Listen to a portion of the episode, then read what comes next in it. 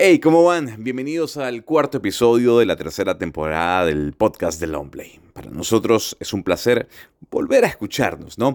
Y si aún no conocías este canal, nos estás eh, escuchando por primera vez, te puedo contar que hemos conversado con Franz Ferdinand, con Soya, con Chick, Chick, Chick, y esas entrevistas las puedes escuchar en este canal, en esta cuenta, porque además Debo decirte que no solo somos un podcast, también somos la tienda más grande de vinilos en Panamá y, por qué no, una cafetería de especialidad. Arroba Longplay Panamá en Instagram. Mi nombre es Gonzalo Lázari y hoy nos vamos a ir a Irlanda del Norte. Seguimos internacionales, ¿no? Como lo habíamos prometido, con bandas que han dado mucho de qué hablar. Y en esta oportunidad conversaremos con Tudor Cinema Club.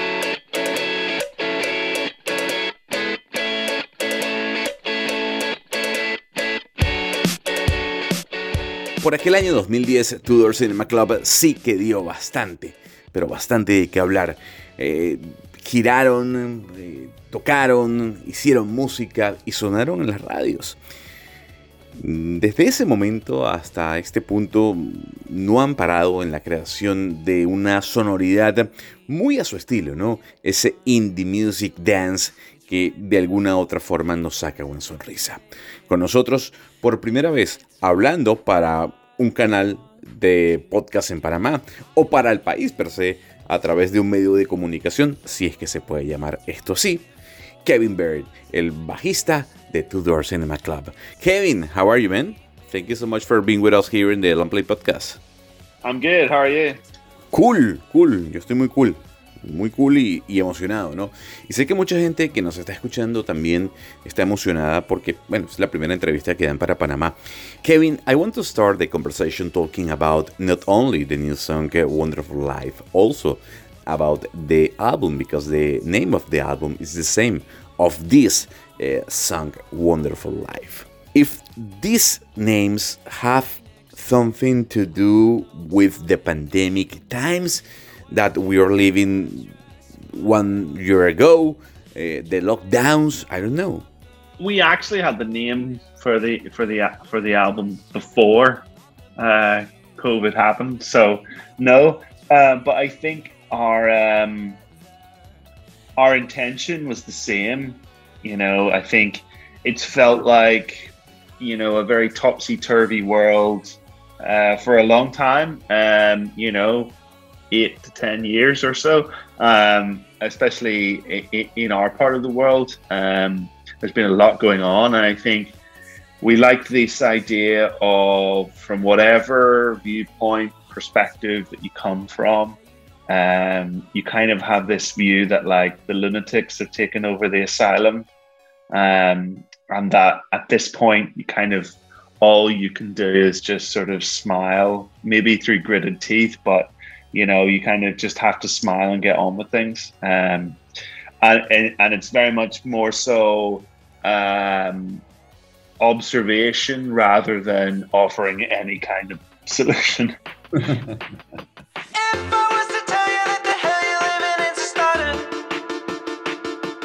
Kevin, about 12 or 14 years ago, the indie music exploded and spun around the world. But nowadays, things are not what they used to be. Do you think the music industry is saturated or is perhaps that the generational gap result in people focusing more on pop music? Um, I think generally history is a big circle, you know. Um, you know, there's there's an extreme crazy parallels with what's going on in the world in 2022 as what was going on in the world in 1920, 1922. And I think music is the same. You know, I think um, it ebbs and flows and it comes full circle. I think, like, you know, you have to look at things that are going on and on the ground. Like, you know, a part of that big explosion was, um, you know, a response to 9/11 and response to um, you know no broken window kind of policing in New York City, and you know that birthed people like the Strokes and Interpol, and you know, New York wasn't a cool place for bands to come from until you know it hadn't been a cool place for a while until that. And i think the same is kind of true of uh, the uk um, i think there was kind of a bit of a hangover of those like big britpop years um, and then out of the kind of wake of that comes bands like Bloc Party, Arctic Monkeys, the Libertines, you know, um, doing something different. And I, I, I think there is an amazing kind of uh, thing also happening in Ireland right now. Um, when when artists come along with something real to say, I mm-hmm. think people people listen to that. You know, I think you look at bands like the Murder Capital and Fontaines DC, and I think that kind of edge and, and IDLES from from UK. I think like people come along and and their experience shapes, you know, what they want to say and who they are. And I think in in a couple of years' time, that will have been uh, pastiched and ripped off into oblivion, and then it's not authentic anymore. And it just comes around in something else. So I, I mean, I'm not I'm not concerned. I think, um, yeah, I, I think a lot of new guitar bands right now aren't doing anything new, yeah. exciting, uh, different, and I think um, it will. It's kind of like the success sometimes is coming from a nostalgia of what the other bands that they're influenced by sounded like. Um, and I think it's kind of can be a bit temporary. And and maybe it kind of is part of our success is that like since we started out, not very many new artists have come along and and kicked us off off the stage. So I mean, I don't want to complain too much, but um, I'm not worried about it because I think like you know there is always going to be things to write about. There's always going to be um, adversity to overcome. And yeah, I'm, I'm excited about where music in general, but particularly uh, guitar music is going. You know, I think it's really exciting to see uh, more and more guitar bands where girls are playing the guitar. You know, I think that's really exciting. You know, you look at Wet Leg and Wolf Alice and um, you know, I think that's exciting, and, and, seeing, I think, you know, it's not being about the bush. You know, these glory years of indie mm-hmm. or whatever is extremely white and male, and I think it's really exciting to see uh, new artists come through that are are breaking that mold. Um, so I'm, I'm not worried about guitar bands, and I'm not worried about where that's going to go because, uh, yeah, there's still a lot of a lot of new ground to be to be tread. Well, I've been lucky. I'm a lucky man. Kevin, there's a question I love to ask. I I already asked it this question uh, to Franz Ferdinand, Chick Chick Chick, and OK Go. What do you think is the difference between the indie music from US and the indie music from UK? in my opinion, growing up, I'm from Ireland. You know, we're from Ireland, so I think there is a kind of a little bit of uh, tension and a little bit of kind of um, hesitant to English artists if you're from Ireland. So, I mean, I always just thought like the Strokes were the coolest fucking band ever. You know, when they came out, you know, I thought the same of Interpol. Um, and I didn't really get, you know, the Libertines in the same way. Um, but I get that, you know, in terms of contemporaries, that is kind of where a lot of people see them. Um, I don't know. I just think, like, obviously, we have different life experiences, and um, yeah, I, I don't know. I, it's hard to to place it. Um, I think there was a bit more kind of darkness or something with mm-hmm. American indie at the time. Um, I think America was was going through a, a, kind of a real significant period of change. Um, a lot of that not for the better. Mm-hmm. Um, and I think conversely, in the UK, actually there was a lot of there was a lot of shit things as well. You know, um, being involved in the Iraq War obviously was an extreme low point, but I think um, things in terms of uh, basic quality of life and um, was getting better, and a lot of things were happening that were to be celebrated, such as you know peace in Northern Ireland, where I'm from, and yeah, I think there was a there was a lot more optimism mm-hmm. in the music in, in the UK at that time than maybe there was in in, in the American uh, counterpart.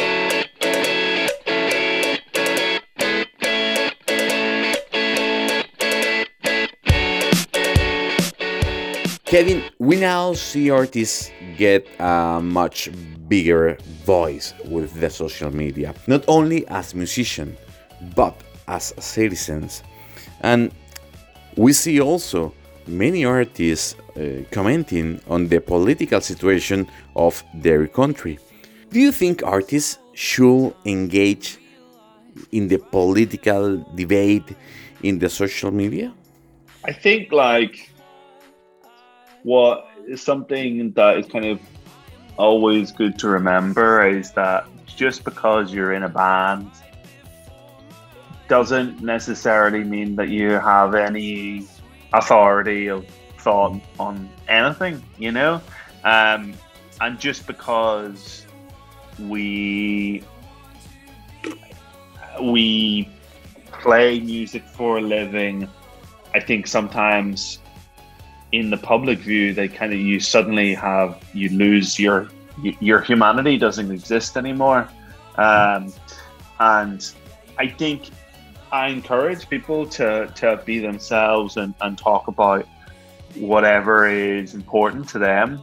I find it really strange where, like, I think also maybe social media is not sometimes the best place for it. Um, you know, I, I much prefer to have these kind of discussions and, you know, thought provoking things with, with my friends or family or whatever. But I just think a lot of the time I'm just, you, you're just like, you just put something out there, you know, into the ether, and it's not really a discussion. And I think also, yeah, you get like this weird, weird. Um, I don't know. People might like start like pounding your Instagram, being like, "Why have you not made uh, a statement about what's going on in, um, in in the Virgin Islands yesterday?" And you're like, mm-hmm. you don't, you can't have an opinion on every single thing and and you know obviously we're we're human beings we don't have the answers to any of this you know we just need music um, but i think you know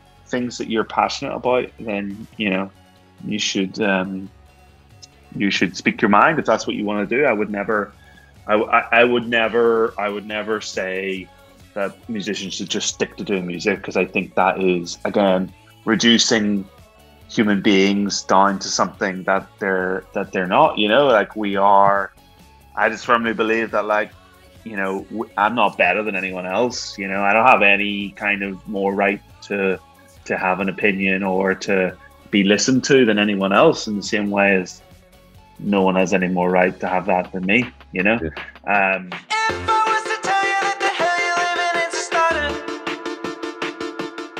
I love talking about music with the musician.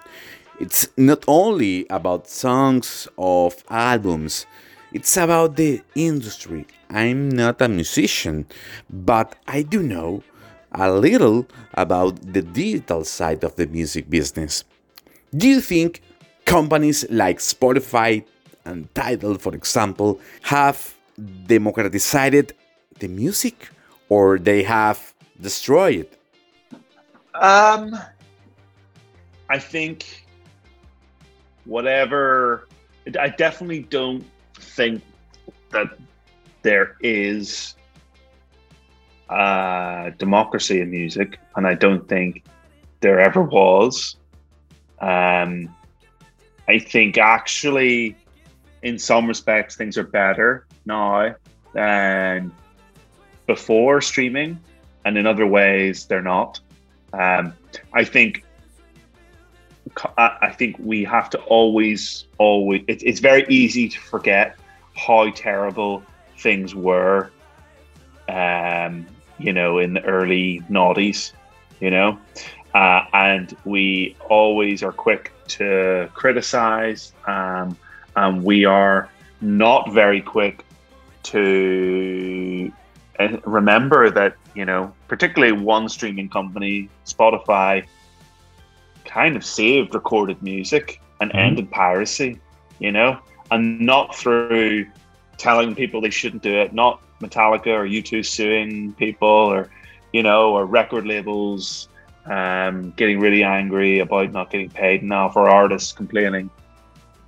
By just by innovating, you know, if you innovate yeah. and it gets better, I think there's obviously a whole, it's not perfect, absolutely not. But as an artist, I can't tell you the feeling of, and we can vividly remember and, and still connect with the feeling of putting so much time and effort and love into a record and then you know setting everything up and being really excited and two to three months beforehand finding out that your your record is already on LimeWire or BitTorrent or whatever it was at the time you know it was leaked and that was that. You know, it was out there, and you know, there's different schools of thought whether, you know, that can help albums or not. I don't know, but like, it was really, really depressing, um, and you felt completely powerless. Um, you know, and there was a lot of gatekeepers. There still are a lot of gatekeepers, but it definitely feels like a starting out band tomorrow can be like, "Hey, I'm gonna put my stuff on Apple Music." You're like, "Okay," you know. Well, Kevin, the last question it's about the evolution of the band. I remember watching Two Door Cinema Club in Mexico at the Corona Fest. Obviously, you have come a long way since then. But I really want to know as a band, do you prefer to have people dancing or singing? Um, I don't care as long as you're having a good time, you know. okay.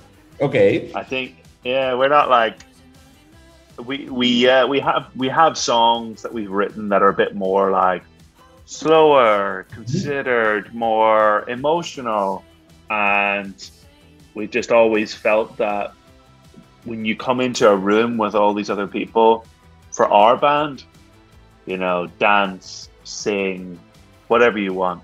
Mm-hmm. You know, have a good time. That's what we're about.